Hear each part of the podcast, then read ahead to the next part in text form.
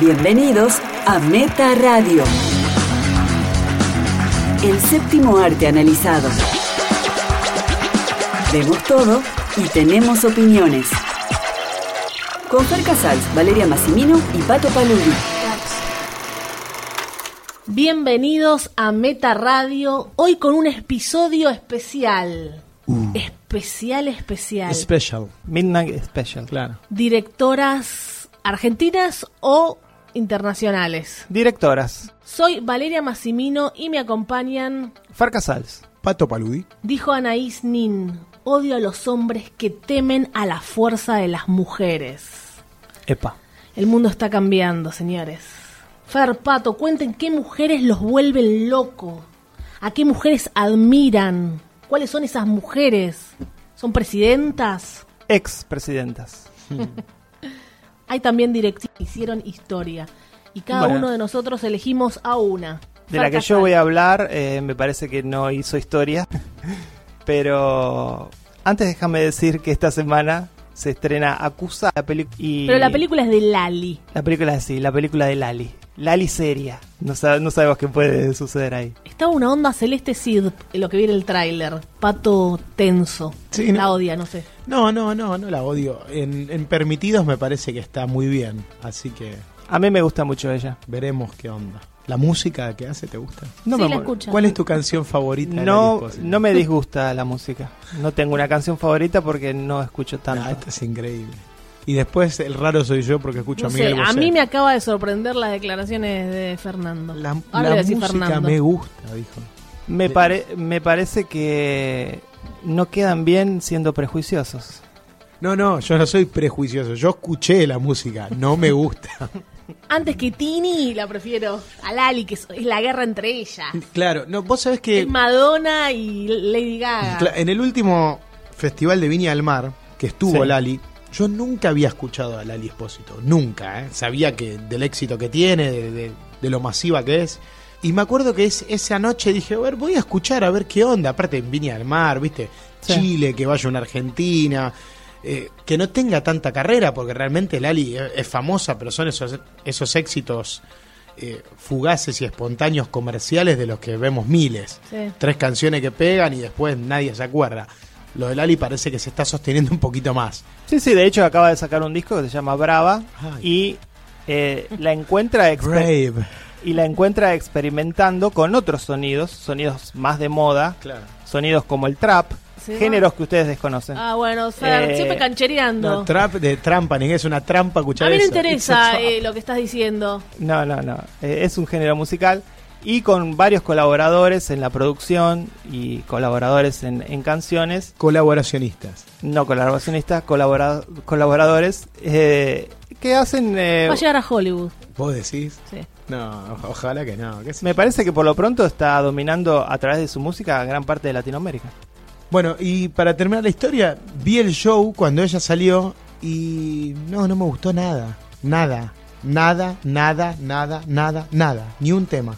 Y digo, Bueno. no, no puedo creer el éxito de esta mujer. No lo puedo entender, no sé qué es lo que le gusta a los pibes. Igual, música. obviamente, no es una música para gente de nuestra edad, Pato. Pero esto fue en febrero y ahora me entero que Fer Casals dice Sí. me gusta su música. Yo no sé qué decir. No, no, No, dije, no, me molesta. No, bueno, que no te moleste ya es mucho. Es bastante. Esto es una declaración de principio. Tu directora. Elegida. Así es, yo voy a hablar de eh, la directora Anna Wheeler. Esta chica tiene dos películas, es una mujer de 30 años aproximadamente. Tiene dos películas. Joven. Una Joven. se llama Viva, de 2007, que la tiene como protagonista y que ya tiene su estilo. Y la otra, que es la película de la que voy a hablar y eh, con la cual la conocí, es The Love Witch.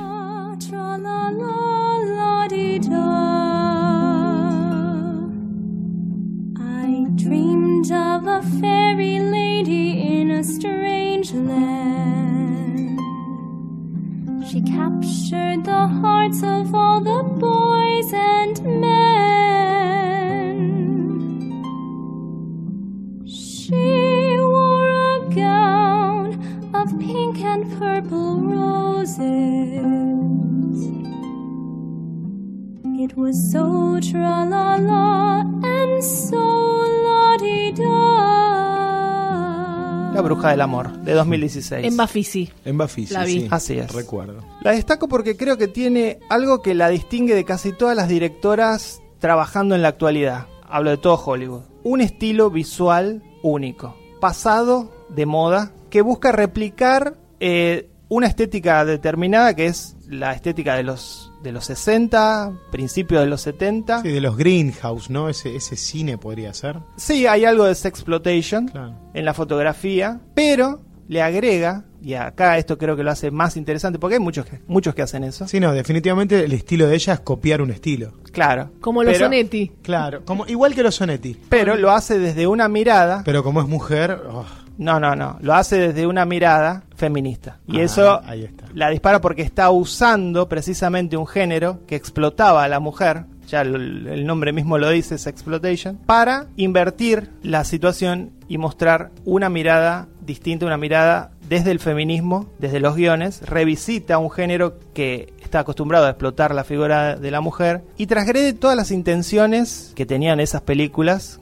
que eran la- la- lo que acá se llamaba las películas para los valijeros, Dios. ¿se acuerdan? Replica la estructura de las películas de explotación, los colores Technicolor, ¿podemos eh, una fotografía... en el concepto de valijeros? Valijero era la persona que se iba a masturbar al cine. Ese es todo el ¿Lo concepto.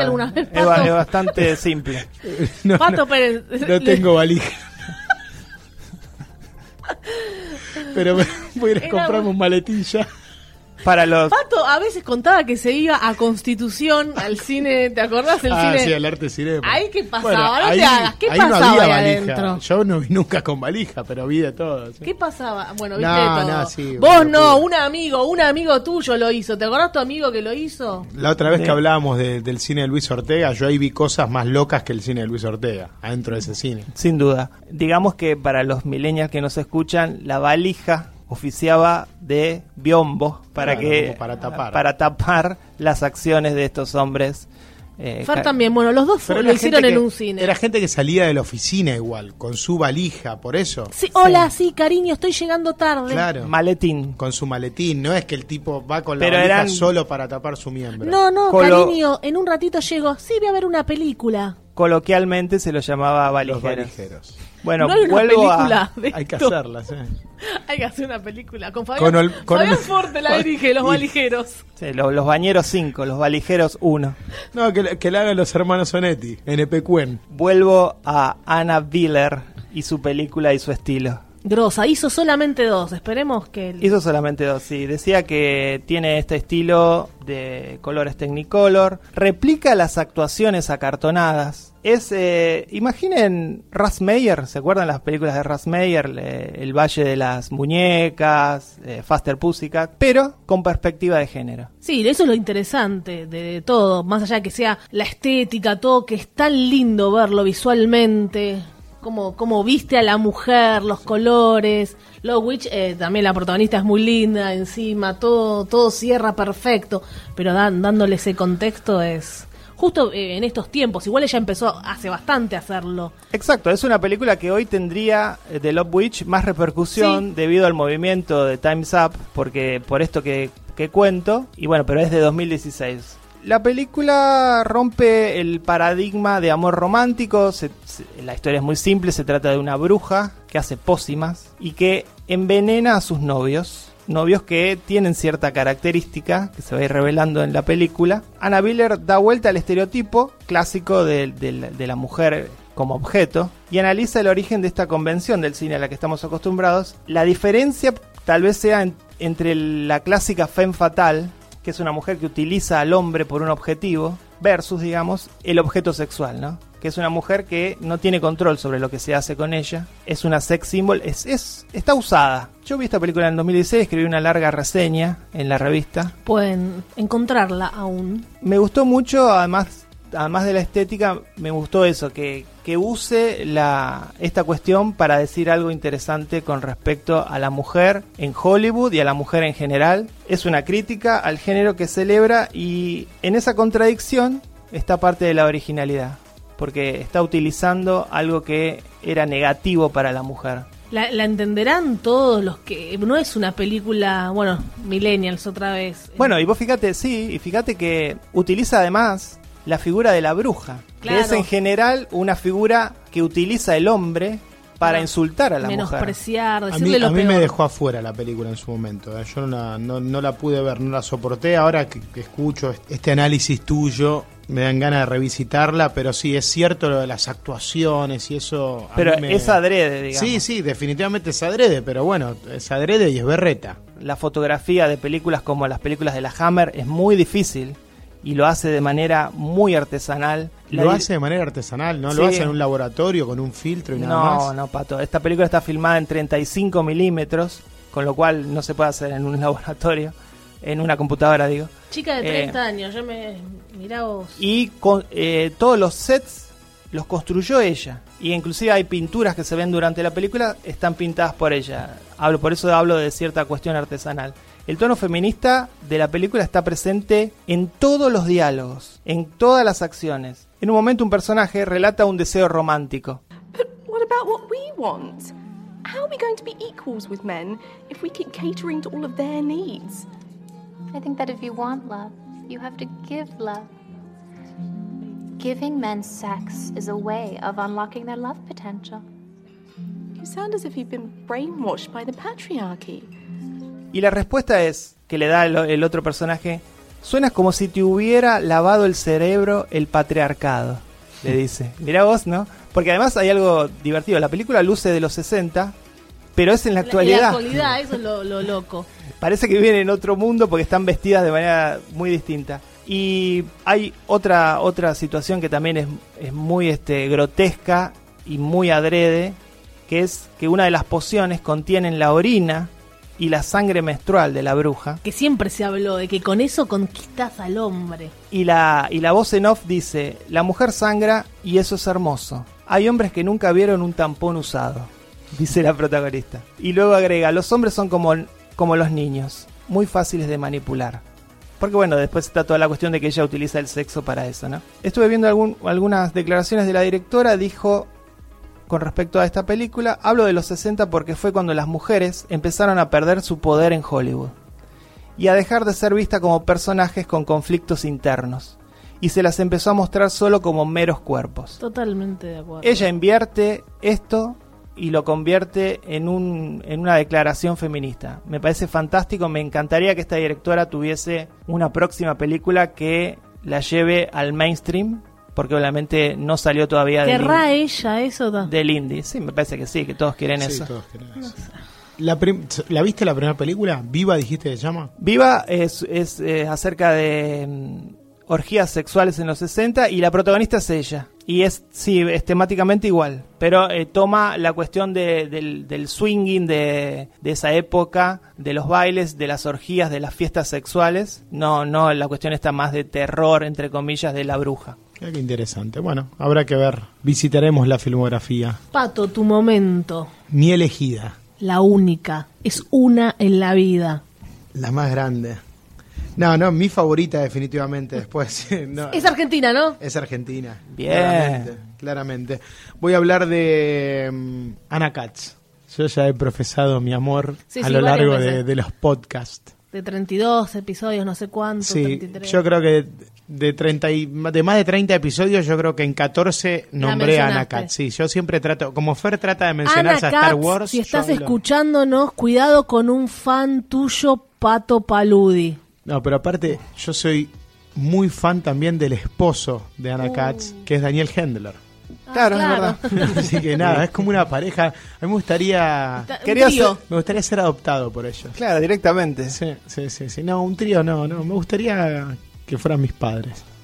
Bueno, Le vamos a mandar esto a tus padres. Tener a una, ver qué opinan. Una madre judía. Yo siento que el cine que más me gusta, por lo menos en, el inicio de, mi pasión por el cine argentino, que no es eh, desde que soy pequeño, yo fui siempre un espectador de- del- del cine de Hollywood, hasta que un día conecté con una película argentina, precisamente protagonizada por Hendler, y ahí vi, el, vi nuestro cine con otros ojos. Yo soy un fan del nuevo cine argentino, más allá de que eh, hemos hablado de que mi peli favorita hoy sea La Tregua, que es una, Sí. una película de, de- Del de viejo otra cine época, del viejo cine, bueno, pero esa es una del Antiguo Testamento. en particular, claro, es verdad. ¿Sos del Antiguo Testamento? Ahora no. Pero eh, después estoy absolutamente conectado a, a los relatos de, de- de estos tiempos y de este cine argentino. Y bueno, por eso elijo a, a Ana Katz. Yo pensaba que, y a eso iba, que el cine que más me gusta a veces es el que se parece o el que tiene cosas de- del cine de Woody Allen, ¿no? Y me parece que tanto Burman como representante masculino y Anna Katz como representante femenina eh, exploran un poco eh, es- ese tipo de personaje neurótico que a mí me encanta en el cine de Woody Allen y siento que, que acá en nuestro cine está reflejado con estos personajes. Y bueno, eh, Anna Katz es mi directora favorita y por eso hoy voy a hablar del Juego de la Silla, que es su ópera prima. 2002, ¿no? 2002, 2003, sí, se vio en el 2003 en Bafisi, se habrá filmado en 2002, se estrenó en 2003. ¿De qué va la película? Es muy Cuenta- simple. es, es muy simple todo, ¿no? Cuenta la historia de, de- de una familia de clase media que está revolucionada, alterada, porque el hijo mayor de, de esta familia, que se fue a vivir hace varios años a Canadá, está regresando a la Argentina A Lanús. Es en Lanús, transcurre en Lanús. Está regresando a la Argentina por un viaje de trabajo. Va a hacer una escala en Buenos Aires por un día. Después tiene que ir al sur. Entonces, ese es el día que todos van a tener para ver. a- Para celebrarlo. Para celebrar a este, a este familiar, ¿no? Eh, todo es un gran evento, ¿no? Todos preparados para la llegada de este Víctor, ¿no? Es que es el nombre de. El orgullo de la de familia. este protagonista. El El orgullo, lo el logró. orgullo de la familia, el que logró irse. La oveja blanca. Claro. Bueno, a partir de ahí, Ana Katz, que ella es una de, la- de las protagonistas, es, interpreta a Laura, Sí, la hermana. que es eh, la hermana mayor, o sea, menor que él, pero de las hermanas la mayor. Trabaja en un call center. Emocionalmente se la ve um, extraña. Añiñada. Sí, Sí, tiene una a- cosa así como ¿Cómo de nena. que no sé bien por qué lo trató así, porque no.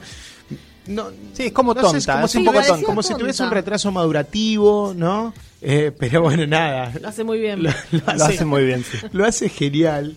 Pero me parece que a partir de ahí. Igual, entre- digámoslo, de toda la familia, la estrella No, es la madre. es la madre, es Muy impresionante. bien. Claro. Es una madre. Claro, no bueno, estaba actuando, es, que así. Me parece que lo mejor del juego de la silla es eso, ¿no? Eh, cómo a partir de, de lo patético y de lo absurdo que puede ser esa familia con esos rituales que tienen para querer celebrar la llegada de, Víctor, eh, construye algo con mucho humor, pero también con...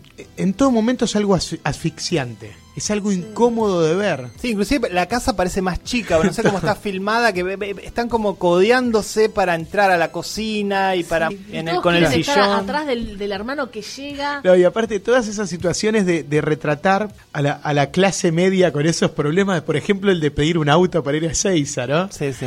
Y que el auto tiene que...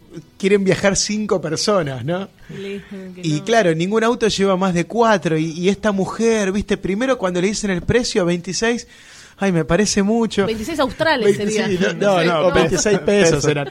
Pero, viste, esa cosa de, de, de contar el mango en todo, de cuestionar todo, que todo es un problema para esta mujer. Todo es un le problema. dijo, te vas a herniar, ¿viste? Sí, En un momento le dice te vas a herniar, que es una frase re de madre. Y después de estar debatiendo el tema del viaje, de que está pidiendo precios y todo, los vemos a todos en la parada de colectivo. Claro, porque claro. definitivamente No no fueron, no llamaron al remis. Cuando el hijo para el colectivo, la madre no se quiere subir porque dice, tenemos que viajar con dignidad.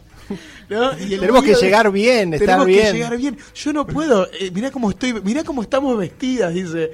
¿Cómo voy a viajar en colectivo? ¿no? Esa, esa cosa. Sí, hay, hay un retrato eh, de la clase media, clase media aspiracional, ¿no? Claro. Sí. Para mí es, eh, salvando las distancias, porque obviamente no es a este nivel de clásico y de divertida, me parece que es como una especie de esperando la carroza, pero de los 90.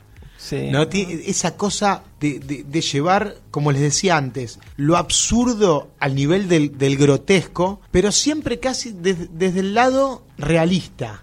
Porque Sí, es sí, como, como, decía Vale, o sea, es una madre, o sea, realmente es una madre Sí, ah, también que se escandaliza por todo. Todo es un problema para ella. hay situaciones que son patéticas Y allí radica el humor, porque es, es tan patético cuando le dice, eh, te- tenés que cantar con nosotros. el chico no quiere cantar y no se acuerda la canción. Y Pero- que le y decía el- que no estaba predispuesto. Sí, no está predispuesto porque se ofende, claro. Es la típica madre que cuando alguien no accede a lo que ella pide, se ofende y llora y se pone mal. Y entonces todo pasa como que ella roba la atención de, Es como que de él todo el tiempo. Crea situaciones incómodas todo el tiempo. Y no después- deja que nada fluya. Pequeños detalles, llegan para, están preparando para poner la mesa, bueno, pero pon estos platos, pero cuidado, estos, estos platos son los mejores porque Para son el de una, son de una el porcelana hijo. que los platos, viste, como si fuese un tesoro de la familia. Son incunables, Y la- dice. Incunable. Y las hermanas que una le baila y Claro. la otra le dice unas láminas. No lo puedo creer, qué bárbaro, che, qué bárbaro, es impresionante, ¿Te gusta? pero impresionante. Muy bueno el avión. Sí. Yo vengo como haciendo un descapotable. Sí. Sí, porque quería que se te vea. Si no, no te podía hacer tan chiquitito. Claro, y vengo saludando desde arriba, los reconozco a todos. Sí. Muy bien. Sí, y esta es la Argentina. Me encanta, Sí. me encanta. Aparte los labios ahí, los... Eso es de Lucía. Eso Ay. te lo tengo que aclarar. Ah. ¿Y la boca también de Lucía? Sí. Ah, se pintó los labios, se puso a besar. Me ayudó. Pero solo eso. Sí, sí, sí. Está muy graciosa esa parte Y después también. está el ¿no? hermano, el hermano mayor que es... eh, el Que todo le chupa un él, huevo. que todo Ah, le sí. chupa un huevo, El está como fracasado total. desconectado de todo, ¿no? Y está esa cuestión de que, no, ¿cómo nos ven allá? Sí. Sí, Los argentinos en el exterior, eh, les gusta el tango, todas esas, Le todas gusta esas lo conversaciones. latino, ¿no? Les gusta mucho la salsa y el tango. No, y, y- y lo otro que es como uno de los elementos más raros de la película y que más me divierten es querer llevar a esa ex novia que él tuvo, Ay, sí. Eso es terrible. que no la ve hace, no sé, ocho años. Es una pesadilla. Él ya cuando la ve en Ezeiza se quiere se matar. queda duro. Y claro, ellos la llevaron, la hicieron dormir en la casa para ir a Seiza con ellos. Y la ex novia sigue visitando a la madre. Claro, ¿viste? la, la ex novia, pero que eran novios de la primaria, que de la infancia. sí, sí. Pero de alguna manera esta madre que es tan entrometida, todavía quiere imponérsela, ¿no? Imponérselo porque de alguna manera tal vez lo trae al hijo Claro. ahí, ¿no? Y la novia que aparte está en ese estado de incomodidad todo el tiempo. Y nada, es, es, es muy divertida. Es Muy divertida. Yo la vi en una copia mala, por lo cual no puedo juzgarla, por eso te pregunto, ¿está filmada en video, puede ser? No sabes. No lo sé. Ah, no creo. Porque si no, ¿dónde la vemos hoy en día? Está No, en no, YouTube. sí, hoy est- está en YouTube, está en. DVD, pero yo la tengo en DVD original y, es- y no, no es una, re- no está remasterizada. Me, me suena que está filmada en los con las camaritas ¿No de, está de en esa Cinear? época, el mini DV, esas Bueno, cosas. video, ¿no? entonces video. Claro, sí, video, sí, sí. ¿Cinear no está? En Cinear no está. En Cinear está Una novia errante, que es otra gran película de, de Anna Katz. Pero bueno, el, el juego de la silla es eso, ¿no? Eh, me, me encanta ese retrato incómodo, absurdo, patético de lo que puede ser una familia, pero que de alguna manera también termina siendo cálido. Cuando vos terminás de ver la película, podés identificarte en eso, en que a pesar de, de, de lo molesto que puede ser tu familia, Sí, sí. en, en muchas cosas que, Están que no ahí lo juntos, soportás, ¿no?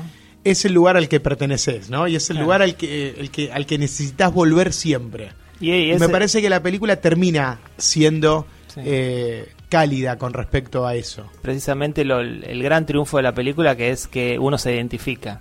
Identifica a personas que conoce. Tenés que Directamente. La casa, la, la pelopincho, La pelopincho. el verano insoportable. El, el- el hijo adolescente que, que con la música... No, cuando llega de la facultad, ¿y cómo te fue? Bien, ¿alguna novedad?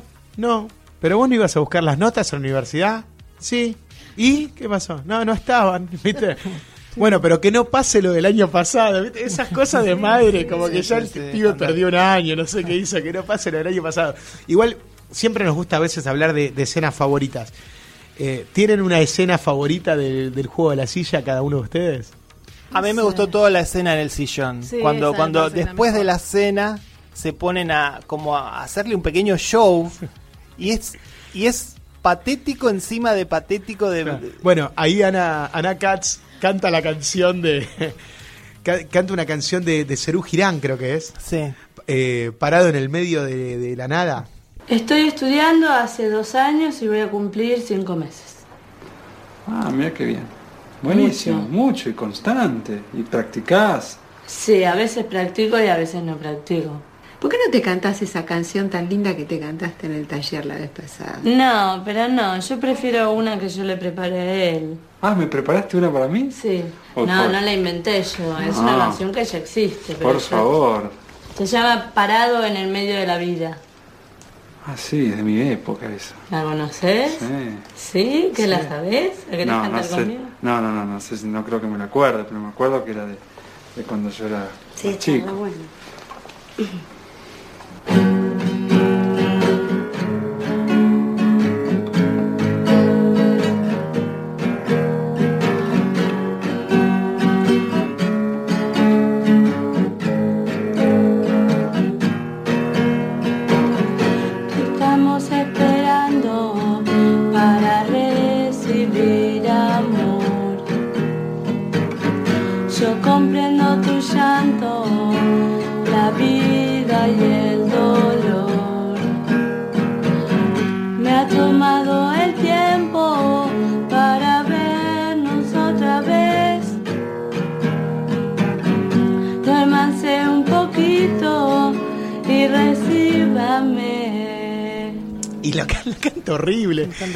Toda la familia como tratando de decir, bueno, pero era difícil. No, la cantaste muy bien. También me encanta al principio de la película cuando ella le muestra todos los pósters que le láminas que hizo, mencioné, sí. que son absolutamente Ahí te creepy. ves- Entonces, que era? Tiene un retraso, decís, ¿sabes? Claro, por eso. Las láminas de la secundaria. él- es, es lo que pasa siempre. Cuando están eh, cenando que empiezan a pedirse aplausos uno para el otro. Y bueno, sí. un aplauso acá. Y la mejor carne. Sí, la mejor ah, no, esta sí es la mejor carne es argentina. Bueno, ¿y tu escena favorita, Fer? Eh, ¿Vale? Eh, sí, la del sillón me gustó mucho y también la de la pelopincha me gusta porque se empieza a nadar ahí eh, en, en- en medio litro de agua, como Ah, si te- fuera una... ¿Te vas a meter ahora? Le dije. Sí, era de noche ahí en la terraza y, y- y se mete y no sale un rato. Está ahí abajo como si fuera, viste, una pileta de natación. Y otro igual no se horroriza, no, No, está pensando cómo quiero volver ya a Canadá. No, tal- o tal vez sí. En, en ciert- yo creo que en toda la película él está horrorizado, de todo. Pero bueno, obviamente, como les digo, yo creo que hacia el final hay una cosa más cálida. Y mi escena favorita, que es por la cual amé esta película siempre, y ahora que la, la volví a ver para hablar, la- volví a ver la escena y no, sigo pensando que es, es la mejor. La escena que salen todos a tomar el helado. ¿No? Que- porque claro, el, el tipo necesita aire después de toda esta secuencia del sillón. El tipo dice, bueno, ¿y si salimos a tomar algo? Porque Por el quiere- barrio. Quiere salir de ahí para cambiar ese espectáculo ya molesto que le están dando y patético que le están dando todo. Y cuando vuelven, vuelven todos jugando con un perro, que el, que el perro los viene siguiendo. Sí, bueno. Y la madre, viste, no, por favor, no lo miren, no, porque es un perro de la calle, no, me da mucha lástima este animalito, ¿no? Y ella casi al borde de los nervios explotando. Qué No, gran, qué gran personaje. ¿Qué? Pero me Teatro. encanta eso, no, no, no lo hablen, no, me da mucha lástima este animal, me da mucha lástima este animalito, ay, ay, mira, no me mires así. Después, y cuando entran todos, que ella entra última, apurando a todos los hermanos, porque todos diciéndole, dale, entrémoslo por esta noche, ¿qué es lo que pasa? ¿Viste? Encontrás Sí, un perro y siempre la madre dice Claro, que no. Siempre la madre no lo quiere. Pero ella, ella dice Llévatelo que no, de- desde un lugar de sufrimiento, ¿viste? Vos decís, pará, no te la creo. Pero ella lleva todo al extremo. Perdóname, disculpame, le dice al perrito, pero no te puedo abrir. No, no, Sí, me muero, me muero. Con ese personaje me muero. Eh, nada, vean el juego de la silla, está en YouTube, versión completa. Eh, se ve bastante bien, ya les digo, yo la tengo original, la copia la misma. Y después en Cinear está Una novia errante. Y cuando preparaba el, el programa que íbamos a hacer hoy, digo, ¿qué estará haciendo Ana Katz? Porque realmente... ¿Y la Florianópolis, llamaste? ¿no? Claro. ¿La llamaste en ese momento? Claro. No, no la ¿Qué- llamé. Hola Ana, sí, soy Pato Palú. ¿Qué estás haciendo ahora? ¿Cómo se llama? Eh, algo, sí, sueño de Florianópolis Se me algo fue el nombre ahora, pero sí, algo de Florianópolis, creo que es Sueño de Florianópolis. Una película protagonizada por Mercedes Morán y Gustavo Garzón, que interpretan a un matrimonio en los 90, también de Ah, alguna manera, está. que eh, están a punto de separarse.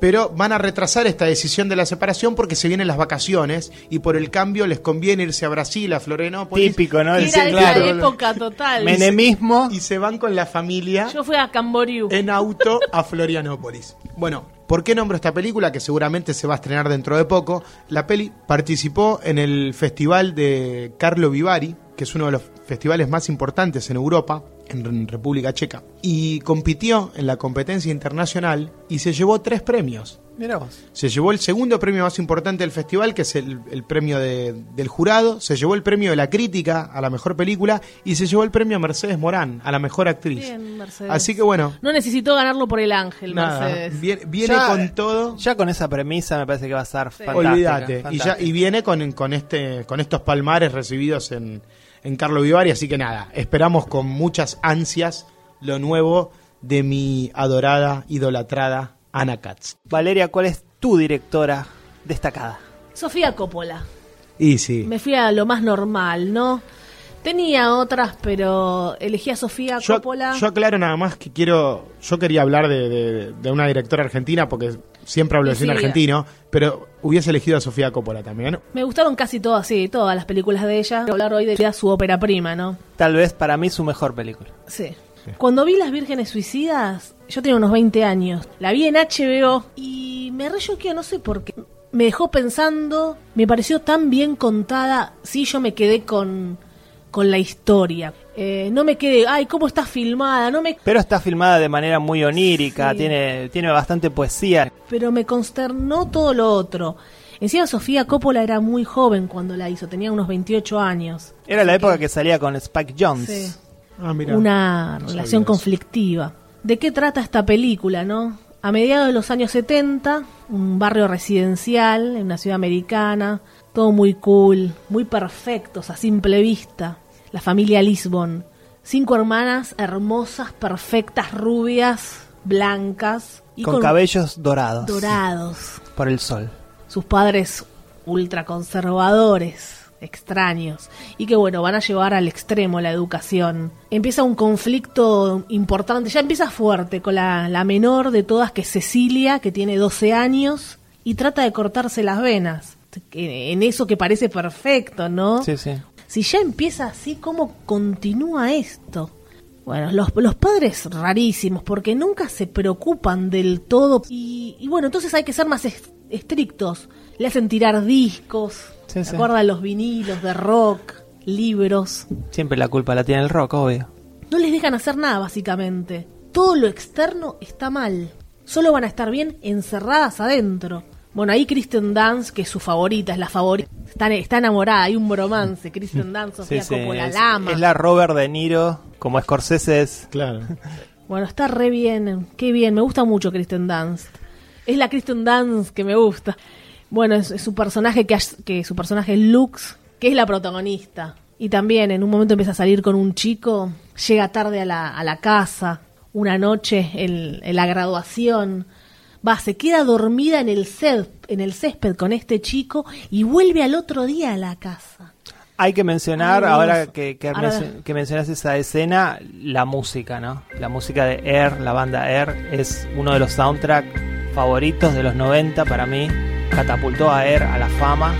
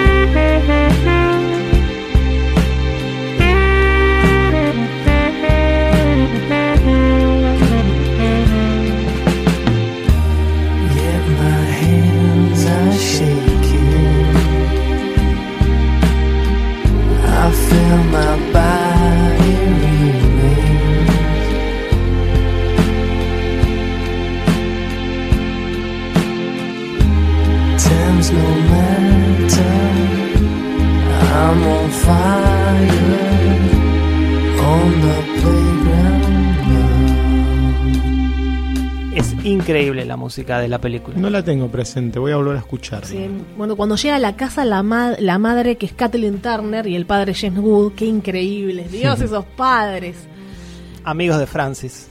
Sí, claro. cómo la, la, la miran, ¿no? Más la madre, la madre está más loca, ya, que no volvió en toda la noche, queda encerrada para siempre.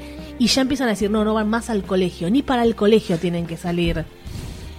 Encima, eh, antes de esto había venido el novio de Kristen Dance, de Lux, a la casa, y, y la madre se sentó en el medio. Entonces, porque a ver si le hacía algo, estuve todo el día en, en el medio. Bueno, finalmente ya está, quedan encerradas, les prohíben ir al colegio. James Wood, James Wood decía, no, bueno, no será mucho en el colegio, eh, no va a pasar nada. Y es más el tema de la madre. Esto un paréntesis, James Wood, qué genio. En Family Guy lo aman, no sé qué problema tiene.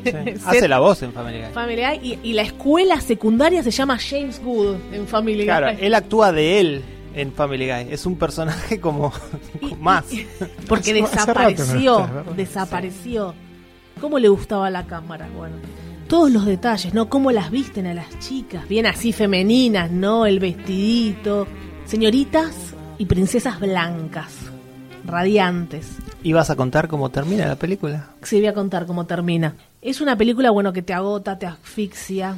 Siempre una escena es peor que la otra. Todo lo que va pasando, todo lo que sufren, no puedo contar todo lo que van sufriendo las chicas al estar encerradas. No había celulares, no había wifi, podían escribir un poquitito, estaban todo el día encerradas en el cuarto. Bueno, obvio se quieren suicidar, las vírgenes suicidas, ¿no? También se muestra una sociedad toda hipócrita, que no dicen la verdad de lo que pasó. Las chicas le piden ayuda a unos vecinos para escapar, que se tiraban como postales, escribían cosas, que sean sus salvadores. Entonces, bueno, van a robar un auto y Lux es la que les permite entrar a la casa a la mitad de la noche a estos chicos. Y bueno, y ahí los chicos empiezan a ver todo, toda la locura, la sorpresa, las empiezan a encontrar muertas en diferentes lugares de la inmensa casa perfecta de Claro, son ellos los que descubren los, los cadáveres. Therese se dio mm, una sobredosis. Mary mete la cabeza en el horno. Bonnie se ahorca. Y Luke se, se en el garage con el, con el coche en marcha y un cigarrillo en la mano. Así que ya está. Murieron Sí, sí. todas, nos vamos. Está basada en un libro, ¿no? La, Sí, la sí, lo que en un libro que fue muy exitoso. O sea que es sumamente fuerte en todos los aspectos. Era así la época jodida, sí, pero para que se terminen todos, no sé, suicidando. No, bueno, me parece que eso puede suceder en cualquier época, no es que es culpa de la época. No, igual. Danny eh, DeVito era el psiquiatra Claro, de Euro, también estaba sí, ahí. es verdad. Y Josh eh, Hartnett, el novio de El. Kristen Dunst con un pelito. Me parece que es una de las temáticas igual del cine de Sofía Coppola, ¿no? Este tema de, de los chicos Sí. ricos que también tienen problemas existenciales. Los niños, chi- los niños Los ricos niños que ricos tienen tristeza. que también lloran, claro, bueno, sí, Que definitivamente. ella lo es. Que ella lo es. Como, bueno, la Emma Watson no me gustó. ¿Cómo era que dijiste que se llamaba? Mm, The Bling Ring, Ring. a Ladrones de la Fama. algo Hasta así. Emma, igual fue basado en un hecho real. Hasta Pero Emma tenía Watson eso. Sí, sí, sí, actuó sí. mal, ¿eh? A, a mí me gusta. Para mí, dentro de la filmografía de Sofía Está Coppola, bien, pero no es una que película que, corresponde dentro de esa filmografía. O sea, me, me molestaría más que fuese de otro director. Diría, no, ¿qué está queriendo hacer? Dentro de la carrera de Sofía Coppola, de Bling Ring, Igual yo me creo parece es, que- es un peldaño más. Igual me parece que esa, tema- Pequeño. esa temática eh, llegó a un fin en su carrera y por eso hace de, de, de Beguiled, el seductor, le pusieron acá, Sí, también Kristen Dunst, ya que más ya no, grande. ya no tiene nada que ver con eso. No, María yo- Antonieta. Y yo le. controversial Uy, la- sí, buena. ¿Y ustedes sabían que este especial de Netflix de Sí, Bill Murray estaba año dirigido por menos. ella? Un año Yo tiene. no, Sí. no sabía, claro, yo, yo recordaba que a Barry Murray Christmas Sí, es, una, es un especial televisivo. es un especial de como un stand-up, ¿no? Sí, sí, sí. Pero bueno, está dirigido por, escrito y dirigido por Sofía Coppola, ¿eh? Así que atentos a eso. Yo no lo había visto, así que ahora me dan ganas de verlo. Bueno, algunas curiosidades de, de Sofía Coppola y las vírgenes suicidas. A ver. Esta ópera prima fue lanzada en Argentina directamente en video, fue. Mirá vos, no llegó a los No cines. llegó a los cines. Yo recuerdo eh, de nuevo con el soundtrack que era un disco que eh, lo tenías que tener. Sí. En el 99 tenías que tener este disco. Me si- acuerdo ir a Musimundo. Era lo, lo más buscado porque tenía un, un single que era fantástico. ¿Vos lo tenés, el CD de.? de No, yo ya no tengo CDs. Quedó por ahí. Eh, dicen que es la prima de Nicolas Cage. Y sí. No, dicen no. Es Es- la- Bueno, es la- yo, yo no sabía que es la. Yo no Y sabía. creo que. De, de- ¿Y de Jason Schwartzman qué es? Esto no lo Y sabía. ¿eh? ahora, bueno, algo debe ser porque... Sí, sí, algo de eso. Creo que Sofía Coppola es algo de todos los De que están en Hollywood. Sí. sí. sí, Coppola es como el gran patriarca. Bueno, su padre, Francis, Francis. eh, la puso como sustituta de Winona Ryder en El Padrino 3 y no tuvo buenas críticas. Claro, ella actúa, actúa en El Padrino 3. Porque Winona Es Ryder la- tuvo un accidente. Es la que llora en las escaleras, no sabe actuar. Bueno, Lost in Translation eh, ganó el premio al Oscar como mejor guion original. Bella película, hermosa. Sí, esa es la de la segunda. de Linda, linda. ¿no? Y, Amo esa y Scarlett. Scarlett. No, no metió a Kristen Dunst, metió a Scarlett acá. Tiene tres premios al Golden Globe también. Bueno, cinco mujeres han estado nominadas en la categoría de mejor dirección para un premio Oscar. Lina Wertmüller en 1976 con Siete Bellezas. Jane Campion en 1993 por El Piano. El piano, sí. Sofía Coppola, 2003 por Lost in Translation. Catherine Bigelow. Y ahora la última, Greta, 2016. Así es. Que además, eh, está bien, ¿no? Pocas, no, ¿eh? no Muy voy a pocas. decir Cinco, muy pocas. sí, chicos. muy pocas. Es que no merecía Greta estar nominada, pero ya lo discutimos. Yo no entiendo cómo dejaron afuera a Catherine Bigelow con Detroit, Detroit. este Yo- año. esa es una, creo que va a estar en mi top 10 Detroit. Qué película. Es Detroit. una gran Mira, película, estoy sí. piel de gallina. Qué película, por Dios. Pero Lady Bird también es una gran película.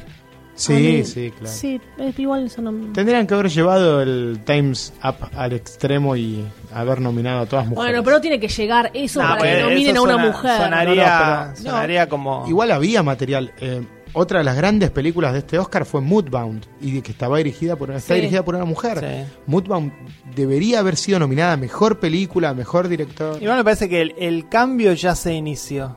Y de a poco, no solo eh, porque se focaliza en la mujer, pero también se, yo espero que haya asiáticos, más negros, más hindúes eh, en, en- en los rubros y que, y que por fin, cuando hay un papel que lo debe interpretar un asiático, no lo haga un blanco. Lo haga una- un maldito asiático. Maldito. Porque, sí, porque me enoja, porque realmente eh, Sí, todos yo- los yo- roles tienen que ser un rubio de ojos ¿sabés celestes por qué? Porque hacen encuestas y no va a tener más éxito. Si es si es un, eh, fracaso van a decir que fue por haber metido pero, al asiático. pero está bien, no pero, pero es un poco el huevo o la gallina, porque es el argumento que dicen es, pero eh, Chris Hemsworth Sí. es una estrella, no hay una estrella similar asiático. No. No, pero ¿sabes por qué no hay una estrella similar asiático? Porque no le diste la oportunidad a ningún asiático a que se convierta en estrella.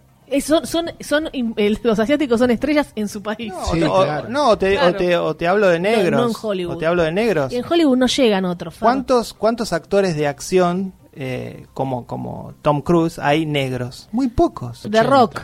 Bueno, The Rock no es negro. ¿Es negro? Es medio naranja, The Rock. That's racist. Por eso lo dijimos, para que digas esa frase. bueno, sí, es un 10.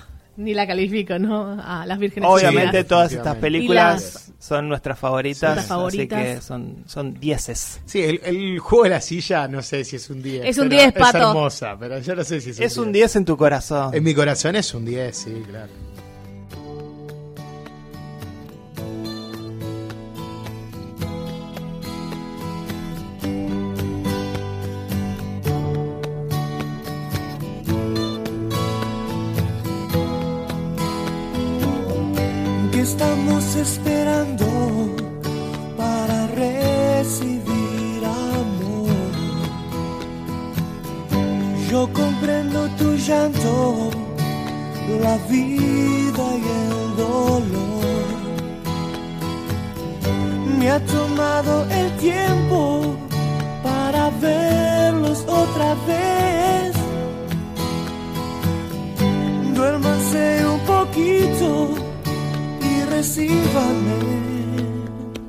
Llegamos con el episodio especial. Soy Valeria Massimino. Yo soy Far Casals. Soy Pato Paludi, será ley. Chao, mujeres. Se cierra el telón. Hasta aquí, Meta Radio. Hasta la vista, baby.